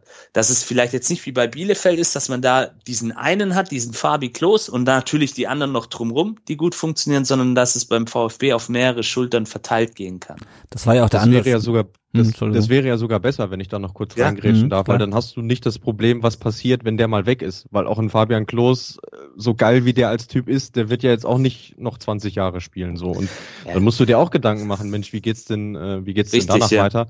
Und ich finde, Mavropanos ist ein richtig geiler Spieler. Also ich finde, Innenverteidiger kommen in der öffentlichen Wahrnehmung viel zu selten vor und das ist wirklich einer, äh, also den, den, den feiere ich tatsächlich und ich meine, der hat schon trotz seines jungen Alters ja auch schon viel gesehen und ich glaube auch, dass das einer sein kann, äh, der davor vorweg geht, also einer von von denen mhm. und ich sag mal aus eigener Erfahrung, ich meine, wir haben eine Zeit lang hier dritte Liga gespielt und ich, ich kann das, glaube ich, ganz gut einschätzen, ähm, dass es wichtig ist, dass das Umfeld ruhig bleibt. Und solange die Leute so reagieren, wie du das vorhin geschildert hast, Janek, dass sie sich alle bewusst sind, in was für einer Lage man ist und die die Füße stillhalten und nicht anfangen, die Mannschaft durch Pfiffe jetzt noch weiter zu verunsichern, äh, dann hast du jederzeit die Möglichkeit, da wieder rauszukommen. Hm. Auf jeden Fall, ja. Ja, also man, was man bei den Pfiffen halt hat, das hat man schon immer gehabt in Stuttgart, das hat man auch woanders. Wenn halt, wenn du halt hinten liegst und du musst das Spiel neu über den Torwart aufbauen, ja, sobald der, mhm. sobald der letzte Verteidiger zum Torwart zurückspielt, pfeift irgendein Depp. Ähm, auch wenn es vielleicht in dem Fall sinnvoll ist, weil du davon nicht mehr durchkommst und lieber nochmal hinten nochmal aufbaust. Aber ja, gut, das ist irgendwie so hängen geblieben aus, aus den 90ern oder so, als man zum Torwart zurückgespielt hat, um irgendwie, keine Ahnung, das, die, die, die, den Rückstand zu verwalten. Ähm, und, und was die, was die Führungsspielerfrage angeht, das war ja auch die, der Ansatz, den Matarazzo gewählt hat mit Endo, äh, weil vorher war ja Castro Kapitän und äh, Endo ist nicht Castro, weder im Auftreten noch in der, in, in der Spielweise unbedingt. Aber die Idee war ja, dass dann äh, andere, dass er auch anderen Raum bietet. Ne, das war ja mhm. generell diese ganze Idee, dass man mit Castro nicht verlängert hat, dass irgendwie seine Spielzeit auf junge Spieler äh, verteilt werden soll und dass seine, äh, seine Führungsstärke ähm, auch auf mehrere Spieler verteilt werden soll. Und ich glaube auch, ich, vielleicht lehne ich mich damit zu weit aus dem Fenster, ich glaube, mit Kämpfen Mavropanos hätten wir dieses Spiel nicht verloren. Da hätten wir es vielleicht auch nicht gewonnen, weil wir noch keine Stürmer hätten gehabt hätten. Mhm. ähm, aber ich glaube, wir hätten uns nicht so ähm, von diesem, also dieses Tor wäre nicht so gefallen, glaube ich. Ähm, und ich glaube auch nicht, dass wir, dass wir das, das, das verloren hätten, weil einfach Mafropanos da was dagegen gehabt hätte. Ähm, nicht, dass die anderen nichts dagegen gehabt hätten, aber ich glaube, Mafropanos ist halt so ein Typ. Ähm, vielleicht hätte er sich diesmal nicht den Ball schnappen und ihn einfach reinnageln können, hätte ich ihm auch zugetraut. Aber schon allein mit den beiden hätten wir, glaube ich, dieses Spiel nicht unbedingt verloren. Das wäre, glaube ich, 0-0 gewesen mit den beiden. Ähm, aber halt nicht mit, und da mache ich den Leuten, Spielern keinen Vorwurf, aber halt nicht mit der Dreierkette aus Ito, Mola und, und, und, und, und Anton. Ähm, das liegt jetzt nicht allein an denen, aber ähm, ja, du hast halt einen, der seit anderthalb Jahren kein Spiel über 90 Minuten gemacht hat. Also, und einer, den wir aus der Zeit in der japanischen Liga geholt haben, der es gut macht, aber von dem du halt auch nicht so viel erwarten kannst und solltest. Also der macht seine Sache super, aber ist halt kein Mafopanos auch. Also, ja, und ich fand ihn noch den besten von den dreien. Ähm, was ich ganz interessant fand, ist, ähm, was die Stimmen nach dem Spiel waren. Weil der Anton sagt, in der ersten Halbzeit haben wir spielerisch gut gemacht. Davi sagt, die Davi sagt, in der ersten Halbzeit waren wir klar die bessere Mannschaft, haben auch einen guten Fußball gespielt. Und Matarazzo sagt, wir haben eine ordentliche erste Halbzeit von uns und hatten gute Spielzüge von uns nach vorn. Ähm, das erinnert mich so ein bisschen an die Situation in der zweiten Liga, ähm, so rund um diese Niederlage gegen Karlsruhe, ähm, wo beim VfB so ein bisschen der äh, die Wagenburg wieder hochgezogen wurde und die die äh, Leistungen so ein bisschen zu positiv äh, kommentiert wurden. Ich meine, klar, das sind Stimmen nach dem Spiel, die sind auch abgestimmt und äh, alles alles gut und schön. Das ist auch nicht immer das, was äh, auch noch intern kommuniziert wird. Aber ich habe so ein bisschen das Gefühl, Timo, dass nach außen jetzt gerade wie so ein bisschen ähm, man so einen Schutzwall hochzieht ähm, und so, so wie damals und sagt, okay, ähm, also ähm, wir reden unsere Leistung vielleicht ein bisschen besser, als sie war, um, um auch die Mannschaft zu schützen. Habe ich die Wahrnehmung exklusiv oder siehst du das auch so? Sehe ich ähnlich. Ich würde es ein bisschen, bisschen relativieren. Also, mhm. ähm, äh, ich meine, Sie, Sie sprechen explizit alle von der ersten Halbzeit. Also das ist schon mal schön. Ne? Also Aber die war ja auch nicht und, gut. Ne? Nee, genau. genau, wenigstens bis zum 1-0 war. Ja. Ähm, nein, ähm, aber ich denke, sagen wir mal, wenn man jetzt den ganzen Kontext sieht, man, man, man kriegt in Augsburg irgendwie 4-1 drauf, obwohl man eigentlich wahrscheinlich irgendwie eine der besten Leistungen davor abgeliefert hat, bevor die Gegentore kommen. Dann verliert man das nächste Spiel, das man eigentlich auch gewinnen wollte, zu Hause gegen Bielefeld. Dann kommt diese vermaledeite, aber trotzdem ja irgendwie ganz gute äh, äh, Nationalmannschaftspause jetzt. Und ich glaube, das war vielleicht einfach auch in dem Kontext, dass man sagt, okay, dann geht man wenigstens noch so, dass man sagt, eh, alles, alles noch irgendwie gut. So mhm. ist schon, schon Wagenburg, ja, kann ich mitgehen, aber halt irgendwie so auch verständlich für mich. Ja. Dass man jetzt nicht, weil was nutzt es jetzt auch noch drauf zu hauen? Ich meine, dass die Situation beschissen ist, werden irgendwie äh, ähm, die, die da jetzt auch wieder trainieren, am besten wissen. Ja. So, dann muss ich nicht auch noch öffentlich draufhauen. Und ich finde es jetzt auch nicht zu ähm, äh, übertrieben positiv dargestellt. Ne? Naja, so. na. Mich hat's ja, also, definitiv besser als es war, sorry. Ja, nee, mich hat das so ein bisschen halt, halt erinnert an, ich kann mich auch an ein Spiel in der zweiten Liga erinnern, wo, wo Sven Müslit halt wirklich, also aus meiner Sicht einen Quatsch erzählt hat über das Spiel, wo du sagtest, haben wir das gleiche Spiel gesehen. Also gerade diese unsäglich 0 zu 1 Niederlagen. Aber das Gute, das hat er auch selber erkannt. Er hat er selber gesagt, dass wir in einer ähnlichen Situation sind, äh, wie in der zweiten Liga, als es knifflig wurde. Ähm, weil, ähm, naja, die, die Tabellensituation ist nicht geil und ich glaube, was bei vielen durchschlägt, ist nicht unbedingt irgendwie zu hohe Erwartungshaltung oder sowas, sondern da ist einfach die Angst, ähm, dass man, dass man da wieder blind in was reinläuft. Ähm, ich glaube, das ist bei ganz vielen, also ich, ich stimme dir, ich stimme euch auch zu, also die Gesamtstimmung ist immer noch recht, recht en, nicht entspannt, aber verständnisvoll, würde ich es würde ich mal nennen. Ähm, ohne dass ich jetzt alle VfB-Fans befragt habe, aber was man halt so liest ähm, und äh, auch in den Medien. Ähm, es ist halt angespannt, aber, aber nicht aussichtslos, aber es gibt natürlich immer Leute, die sagen, oh Gott, oh Gott, gegen wen sollen wir denn jetzt noch gewinnen? Also ich meine, die, die Kommentare auf unserer Facebook-Seite, die sprechen ja auch Bände. Und ich glaube, das ist halt einfach diese, diese, diese verdammte Angst, halt irgendwie doch wieder ähm, alles zu rosig zu sehen, den Leuten zu sehr zu vertrauen, der Mannschaft zu sehr zu vertrauen und dann halt wieder enttäuscht zu werden.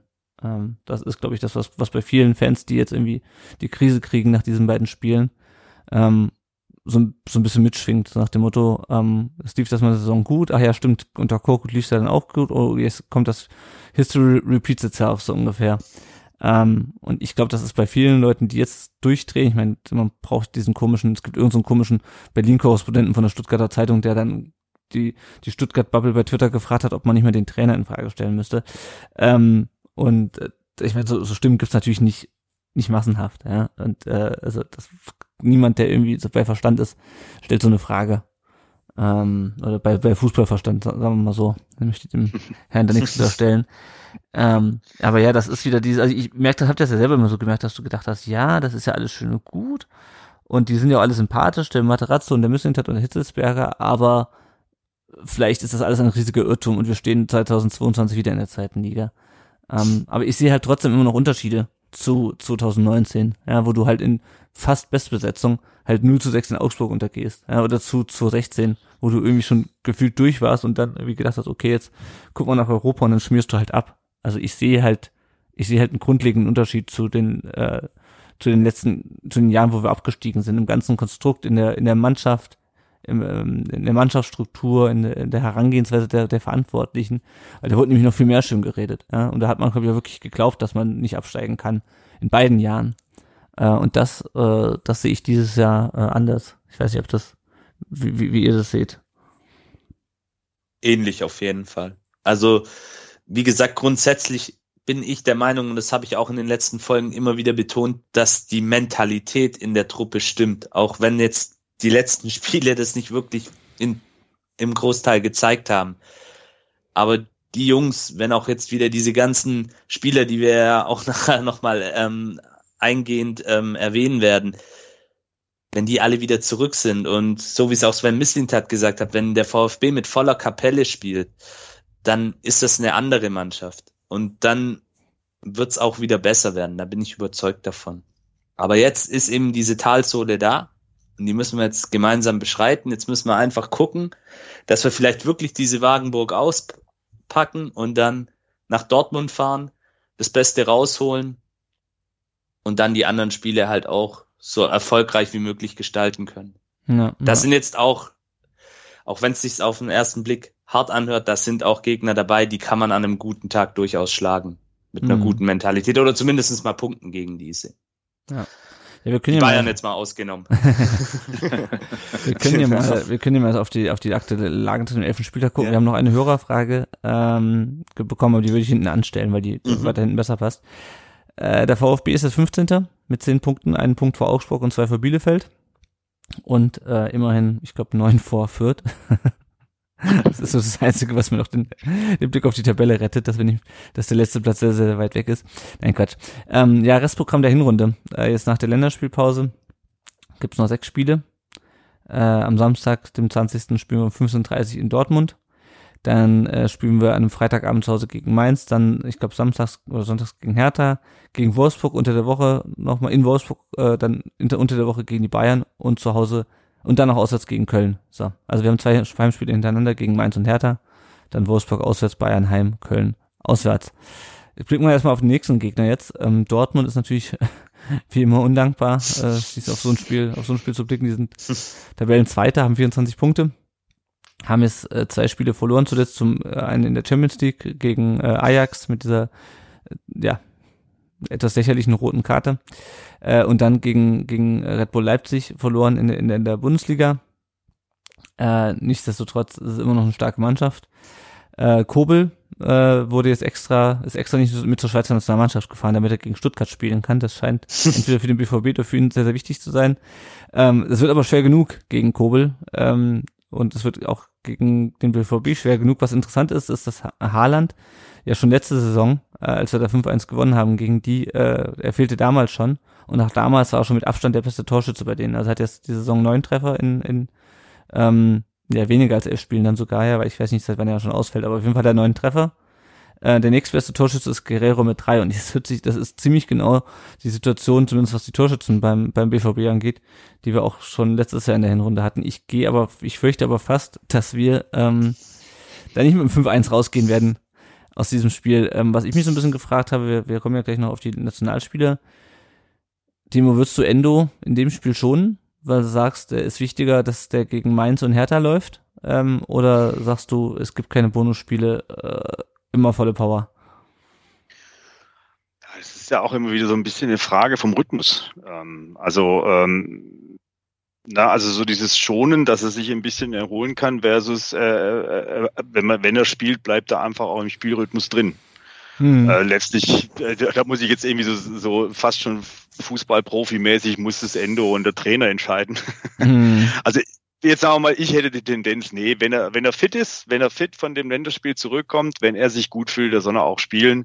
Weil ähm, ich finde jetzt nicht irgendwie, dass man gegen Dortmund äh, jetzt so, so, so, so Experimente machen sollte.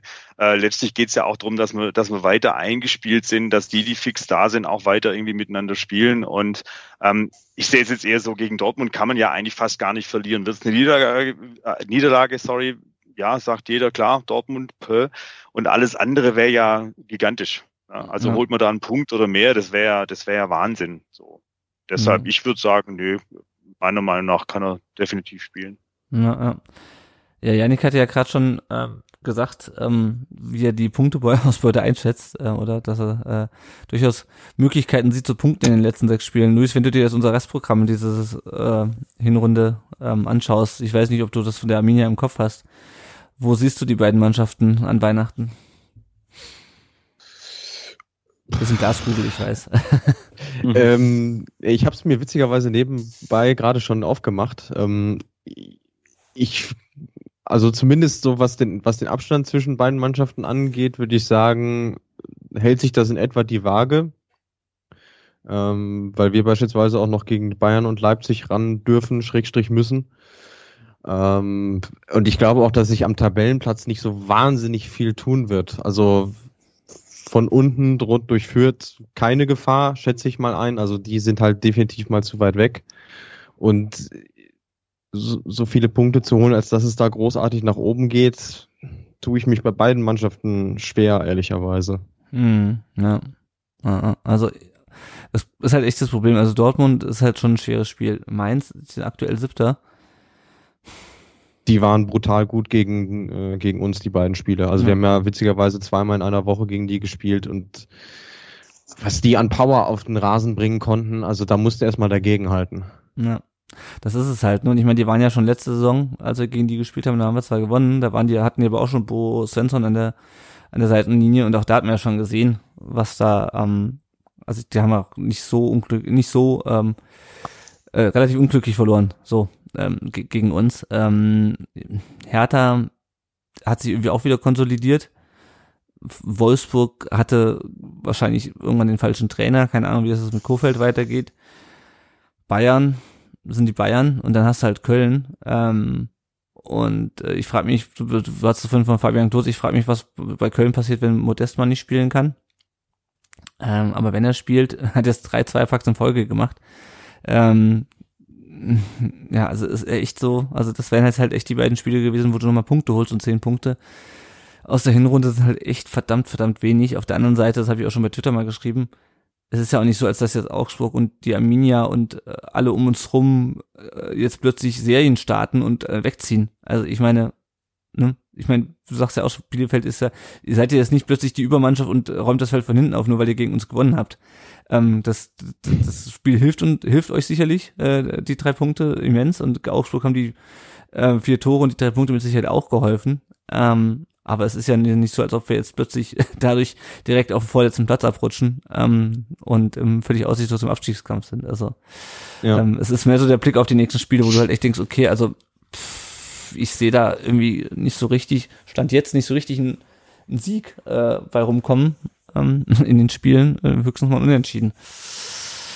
Ja, ich finde, das, das haben unsere Vereine auch gemeinsam, weil witzigerweise, also Dortmund und Mainz sind die einzigen Mannschaften, gegen die wir auch schon gespielt haben. Und die anderen äh, Gegner, die anderen vier sind halt die gleichen. So, ah, okay. Dann kann man ja im Prinzip den Rechenschieber rausholen, gucken, okay, gegen wen spielt man noch, was bleibt übrig.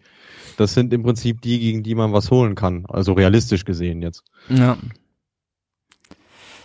Ja, zum Glück geht's also zu Beginn der, der Rückrunde wieder gegen Fürth. Also, genau. Gut. Gut ins neue Jahr starten. Wichtig. Ja, genau, genau. Also, ähm, ja, Janik, was, was meinst du, wie geht's aus gegen Dortmund? Oh. ah. Sagen wir es mal so. Wenn sie das auf den Platz bringen, was sie in den letzten beiden Spielen gezeigt haben, ähm, wird es eine klare Niederlage. Wenn sie es aber schaffen, ähm, da so eine jetzt erst recht Mentalität, Wagenburg etc. Ähm, auf den Platz zu bringen, dann können sie es den Dortmundern auf jeden Fall schwer machen. Dann wird es mhm. eine knappe Niederlage. Mhm. Also ich glaube auf jeden Fall, dass wir leider, so leid wie es mir, wie es mir tut, und mich würde es freuen, wenn mich die Mannschaft eines Besseren belehren würde. Aber ich glaube, dass wir leider ohne Punkte aus dem Pott zurückkehren werden am Samstag. Also. Verlieren. Mhm. Ja. ja. Ja, wen wir vielleicht äh, mitnehmen in den Pott, ist es Silas, den man momentan ähm, schon wieder lachend auf dem Trainingsplatz sieht. Und ich muss äh, echt sagen, es ist echt eine Augenweide, den Jungen wieder auf dem Trainingsplatz zu sehen. Äh, ich habe es heute gelesen, dass er eventuell, ich glaube im Kicker stand, dass er eventuell 10 bis 15 Minuten spielen könnte gegen Dortmund. Äh, das ist klar, man, also ihn jetzt komplett äh, zu überlassen und 90 Minuten, das reicht einfach noch nicht. Ähm, aber was ich mir halt so ein bisschen erhoffe, ist, dass der so ein bisschen unbefangen von der ganzen Situation jetzt nicht die, den ganzen, die ganzen äh, elf großenteils ernüchternden Spiele ähm, mitgemacht, mit wenigen Ausnahmen, dass der vielleicht so eine Unbekümmertheit auf den Platz bringt, die vielleicht jetzt nicht unbedingt einen Punkt oder drei Punkte bringt, aber zumindest irgendwie mal der Mannschaft nochmal so einen Schub gibt. Ja, dass man vielleicht irgendwie, wenn der in den letzten 15 Minuten reinkommt, nochmal richtig einen, ähm, nochmal richtig, ein, nochmal richtig, richtig, richtig reinhaut, ja. Ähm, und ähm, vielleicht dann mit ein bisschen mehr Zuversicht in die, in die kommenden Spiele geht, als wenn du halt irgendwie so sang- und klanglos 0-3 in Dortmund verlierst und die letzten 25 Minuten irgendwie nur noch versuchst, das 0 zu 4 zu verhindern. Ähm, also das hoffe ich, dass der vielleicht nochmal so ein bisschen ähm, auch Schwung und, und Positivität in die Mannschaft reinbringen kann. Ansonsten, ähm, Kalajdzic peilt den 8. Januar an, das Spiel gegen Fürth, das wäre schön. ähm, Mio fällt weiterhin aus. Ähm, Mafupanos Tommy und Mamouche trainieren wir individuell, habe ich gesehen, äh, diese, diese Woche. Ähm, bei Kempf und Fürich, äh, Fürich fällt, glaube ich, noch ähm, ein bisschen aus. Die Jenny hatte ja da eine sehr gute Ferndiagnose ähm, gemacht.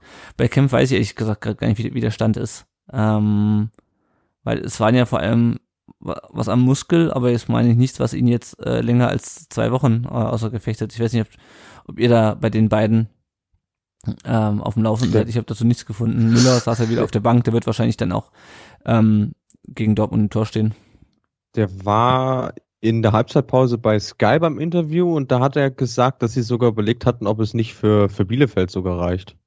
Äh, der Müller? sagte, ja, mhm einen Tag äh, mehr, dann, dann wäre es vielleicht ausgegangen. Von daher würde ich jetzt mal aus der Ferne tippen, dass er dann wieder dabei sein wird. Ja, ja, gehe geh, geh, geh ich auch von aus. Der ist es halt, der hat halt äh, von seiner Corona-Infektion, ähm, der hat ganz schön lang an ihm geknabbert, würde ich mal sagen. Also der war halt einfach physisch noch nicht bei und noch nicht bei 100 Prozent teilweise und ja, das war dann halt der eine Tag. Aber ansonsten, Timo, Yannick, habt ihr von Kämpfen und Führig nochmal was gelesen jetzt die Tage? Ich nämlich nicht. Nee, leider nicht. Also ähm, Führig laboriert, glaub, noch so ein bisschen an seiner Verletzung, ähm, konnte, glaub, leichte Einheiten mitmachen, aber äh, trainiert auch noch individuell, also wird wahrscheinlich fürs Dortmund-Spiel auch noch keine Option sein. Mhm. Mhm. Ja. Bei den anderen, ja, leider auch nichts gehört. Ja, müssen Ja. wir sehen. Schauen wir mal. Also es wäre schon gut, wenn wir zumindest irgendwie Mafropanos wieder wieder hätten. Ähm, Das wäre wichtig. Ja. Ja, ja. Gut, also wir müssen irgendwie diese Hinrunde noch irgendwie rumkriegen und aber hoffen, dass die Spieler, äh, dass zumindestens jetzt die nicht ganz so langfristig Verletzten langsam wieder zurückkommen. Ähm, weil noch so ein paar Spiele in der Besetzung wie gegen Bielefeld können wir uns ehrlich gesagt nicht mehr erlauben. Jo, gut, dann würde ich sagen, blicken wir doch noch mal auf ein paar andere Themen rund um den Brustring. Das ist natürlich wie üblich der Blick auf unsere Nachwuchs- und Leihspieler. Äh, und dann noch ein, zwei, drei andere Themen. Äh, zunächst der VfB 2, der hat am 17. Spieltag gegen die SV Elversberg 0 zu 0 gespielt. Und auch da gab es eine erfreuliche, äh, eine erfreulichen, eine, eine erfreuliche Nebengeschichte sozusagen. Lee Eckloff hat nach 60 Minuten sein Comeback ähm, gefeiert, hat also wieder Rasen unter den Füßen gehabt. Äh, der ist ja auch lange ausgefallen und bin gespannt, wann wir den wieder in der Bundesliga sehen. Sicherlich auch nicht eine Sofortverstärkung, aber vielleicht nochmal jemand, der auch drauf brennt, jetzt wieder ähm, endlich durchzustarten, auch in der, in der ersten Mannschaft. Äh, der VfB 2 ist jetzt Zehnter äh, in der Regionalliga Südwest mit 19 Punkten, äh, mit 20 Punkten, nicht mit 19. Ähm, und die spielen jetzt am Sonntag äh, bei den Kickers in Offenbach. Und je nachdem, wie die, ähm, wie die äh, Lage bis dahin ist und wenn ich herausfinde, ob die Kickers äh, 3G oder 2G machen, gehe ich da vielleicht sogar ins Stadion mal schauen. Ähm, die U19 ähm, hat äh, kein Ligaspiel, sondern ein Pokalspiel am Sonntag, am vergangenen, ähm, und hat 3 zu 1 äh, Pokalachtelfinale gegen Leverkusen gewonnen. Luis Ribeiro, Raul Paula und Thomas Casanaras mit den drei Toren. Und das nächste Spiel findet jetzt statt am äh, 20. Äh, am, äh, das ist der Samstag, Sonntag. Äh, auf jeden Fall gegen Eintracht Frankfurt diesen Tabellentritt, das ist der Samstag nächste Woche. Genau, aber sie sind jetzt, stehen jetzt auf jeden Fall im Pokalviertelfinale auch. Äh, und die U17 hat auch ein erfolgreiches Wochenende gehabt. Die haben nämlich das Derby in Karlsruhe gewonnen mit 3 zu 0. Luca Raimund, Alexandra Acevedo und Benjamin Boakci äh, mit den Toren. Äh, Raimund mit dem fünften, Acevedo mit dem vierten und Boakci mit dem sechsten. Ähm, der v die U19, äh, U17 weiß also, wie man Tore schießt. Ähm, der VfB ist jetzt auch wieder Tabellenführer in der U17 Bundesliga mit 25 Punkten.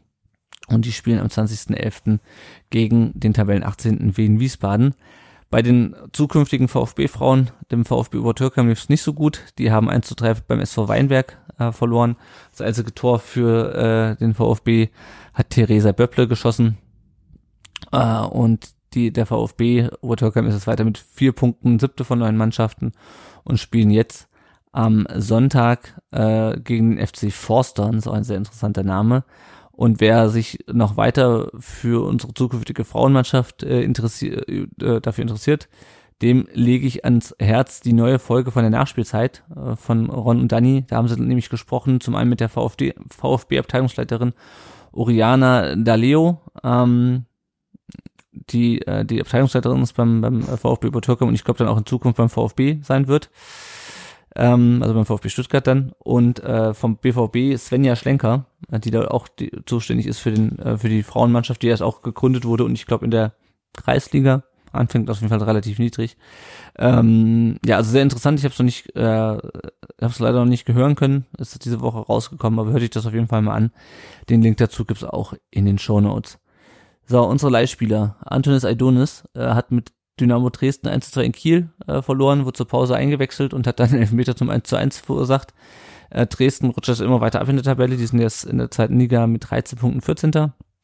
Pablo Maffeo hat's besser gemacht, der hat beim 2 zu 2 gegen Elche äh, durchgespielt für, ähm, für Mallorca und hat in der 95. Minute per Kopf nach Ecke das 2 zu 2 erzielt. Ähm, und Mallorca ist jetzt mit 15 Punkten 13. in der Liga. Maxim Mawutsche hat durchgespielt beim 0 zu 3 äh, der WSG Tirol gegen den Linzer ASK. Und die WSG ist jetzt mit 13 Punkten wieder Tabellenletzter äh, in der österreichischen Liga. Linz und Alltag sind aber, sind aber punktgleich, also auch da ist noch nicht alles verloren. Leon an Münst äh, hat 19 Minuten auf der Bank gesessen, als der FC St. Gallen relativ überraschend den Tabellenführer FC Basel mit 1 zu 0 geschlagen hat. Äh, auch der kommt da nicht auf, kommt da nicht auf so wahnsinnig viel Spielzeit. Äh, St. Gallen ist, ist immerhin schon Sechster von äh, 10 Mannschaften mit 15 Punkten. Und ähnlich ergeht Starko Schulinov.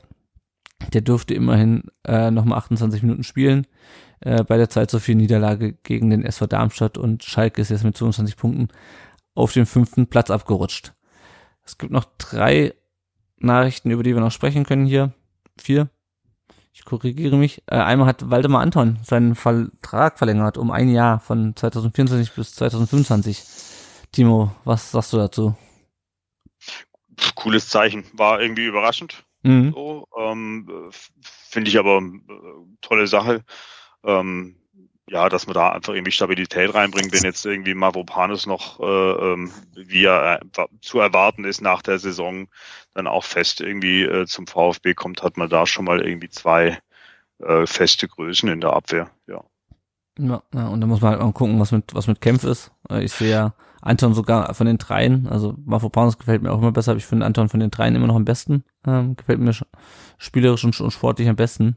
Ähm, weil Kempf immer mal so ein bisschen so ein paar Wackler hat äh, und ab und zu mal eine etwas sinnlose Grätsche auspackt. Mafropanos, wie gesagt, hat sich stark verbessert. Also das finde ich schon wichtig, dass, dass Anton ein Jahr länger Vertrag hat. Äh, was das dann am Ende bedeutet, wissen wir ja, ist äh, nochmal ein anderes Paar Schuhe. Ähm, aber es ist dafür auch, auch ein Zeichen, ähm, dass jetzt nicht irgendwie, äh, dass jetzt nicht irgendwie jetzt die Leute auch abspringen ähm, oder ähm, ja. Also einfach ein gutes Zeichen zwischendrin, auch wenn es jetzt erstmal, glaube ich, relativ wenig Relevanz hat, ähm, sportlich, aber ja, ja schön. Ähm, es gibt noch ein paar neue Spielansetzungen, ähm, jetzt bis zum 20. Spieltag. Also wir spielen erfreulicherweise relativ häufig 15.30 ähm, wir spielen klar dienstags um 18.30 gegen die Bayern. Wir spielen einmal sonntags äh, 17.30 dann äh, in Köln, äh, am letzten Spieltag vor Weihnachten. Und das Topspiel des 15. Spieltages ist warum auch immer äh, VfL Wolfsburg gegen den VfB Stuttgart. Schauen wir mal. Aber ansonsten recht verträgliche Spielzeiten, so ist das, wenn man keine englischen Wochen mehr hat. Ähm, und wenn wir jetzt auf die Nationalspieler blicken, wir haben es gerade schon besprochen, Wataru Endo hat zwei Spiele zu absolvieren. Der spielt heute Abend in Vietnam und am 16.11. im Oman. Janik. Hm. Also Ja, das ist. können die nicht mal, können die nicht mal näher, können die ihre WM-Quali nicht mehr in Europa spielen? Nee, also ich meine, es ist gleich, es wird ja schon, die, also was wir auch äh, schon mal gelesen, gelegentlich gehört hat, kann man dem nicht die Freigabe verweigern, kann der nicht eine Verletzung vortäuschen, äh, ist, kann man nicht einfach mit ihm sprechen, äh, dass er einfach hier bleibt, kann man nicht mit Japan sprechen. Ich glaube, also ich glaube, bei Japan sieht es auch nicht so gut aus, gerade in der WM-Quali. Ähm, Ja, ja, die haben zu kämpfen. ja, und ich glaube, das würde auch irgendwie so seinem, seiner Arbeitsentstellung widersprechen. Ne? Also ich glaube, Wataru Ende würde keine Verletzung vortäuschen, um die um die Nationalmannschaft zu schwänzen. Ich meine, das gibt's ja häufig, gab's ja schon häufig, dass alle plötzlich irgendwelche Zipperlein hatten und dann, ah, geht leider nicht. Ja, das ist, ist ja ein Thema, was auch andere Vereine oft haben. Ähm, natürlich ist es in allererster Linie auch für die meisten Spieler eine große Ehre, für ihr Heimatland zu spielen. Das darf man natürlich auch nicht vergessen. Und ja, ich bin ja auch immer so ein bisschen zwiegespalten. Klar, ähm, kommt jetzt halt noch erschwerend hinzu, dass er japanischer Nationalspieler ist und kein deutscher Nationalspieler oder schweizerischer, österreichischer, dann wäre er vielleicht hier in der Nähe.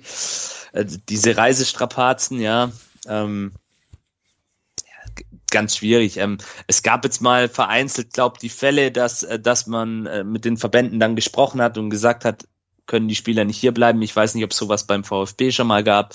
Kann ich mich jetzt gerade nicht dran erinnern. Aber ja, ich denke, das ist sehr, sehr schwierig umsetzbar. Also klar, es ist auch ein Wunschgedanke von mir manchmal. Aber wie gesagt, ähm, bei Japan sieht es auch gerade nicht so gut aus und er ist auch ein sehr wichtiger Spieler in dieser Mannschaft. Und deswegen wird es wahrscheinlich sehr, sehr schwer. Das ist ja auch eine Belohnung für ihn als Spieler. Also Auf jeden das, Fall, das, auf das jeden ist, Fall. Du würdest ihn ja mit bestrafen, wenn du sagst, nee, du darfst jetzt nicht. Ich meine, das Gute ist, Richtig, genau. bei allen, wenn ich mir so blicke, das letzte Spiel von allen Mann, von allen, die es fliegen, äh, ist am, am kommenden Dienstag, also am 16.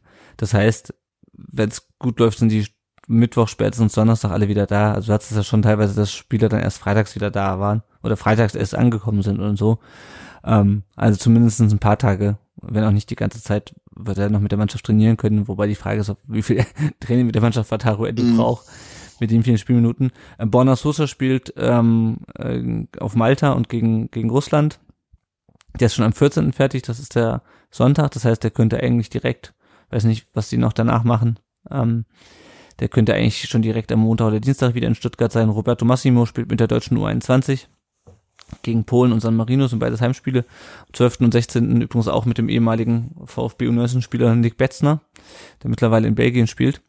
Ähm, über Ömer Bea spielt äh, EM-Quali. Nächstes Jahr ist, glaube ich, wieder eine ähm, U21 EM ähm, in, in, gegen Belgien und gegen, gegen Dänemark. Äh, Dänemark ist ein super Stichwort.